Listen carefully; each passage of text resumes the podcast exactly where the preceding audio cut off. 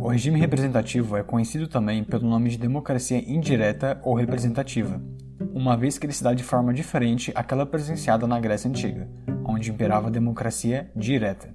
Segundo Ferreira, o regime representativo é o sistema no qual o povo governa mediante agentes políticos eleitos pela própria comunidade. Dessa forma, o povo, por meio de um processo eleitoral previamente estabelecido, escolhe os agentes políticos para lhe representar. Félix e Pereira afirmam que esses agentes políticos eleitos possuem um mandado provisório e que durante ele devem atender às expectativas dos eleitores e representar a vontade da nação.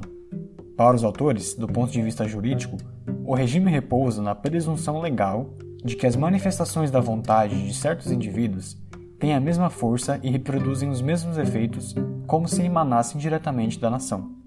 Para Ferreira, essa forma de regime foi formada na Inglaterra por volta do século XIII.